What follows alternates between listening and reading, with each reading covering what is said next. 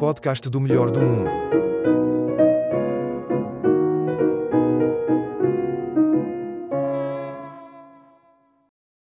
Eu sou o melhor gajo do mundo a ser vacinado, e achei lamentável aquela encenação do presidente Marcelo, a tentar ofuscar o meu legado, expondo aquele torso de tartaruga torrado à população, como quem diz: Vou fazer todas as vossas tias e, se ainda tiver tempo, a vossa mãe, quando eu fui o primeiro gajo do mundo a ser dispensado de tomar vacinas, isto porque tinha um sistema imunomaníaco, que é o contrário de um sistema imunodeprimido, tanto que às vezes desenvolvo psoríase quando passo perto de igrejas, isto porque o meu sistema imunitário quer atacar os escuteiros que por lá andam a vender calendários. Tal é a agressividade e a vontade de superar os limites físicos do meu corpo, e isto é para a malta do bem. Imaginem para os vírus e bactérias que, com um mapa em riste e óculos de sol, se enganam e entram no meu organismo, tanto que uma vez tive sida, e foi isso, nunca mais tive. E a palavra circulou tão rapidamente pelas restantes doenças, que nunca mais nenhuma se atreveu a levantar uma décima da minha temperatura corporal. Tanto que, para testar a minha resistência à enfermidade, enrolei-me na semana passada com a prima do Aníbal, que é antropóloga e esteve recentemente com uma tribo africana que acreditava que a mulher branca era capaz de espiar de todo o homem negro a maldade e a doença.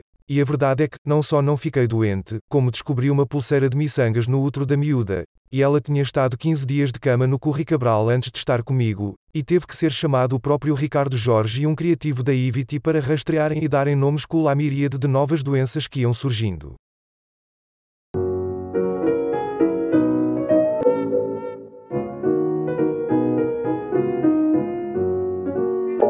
Podcast do melhor do mundo.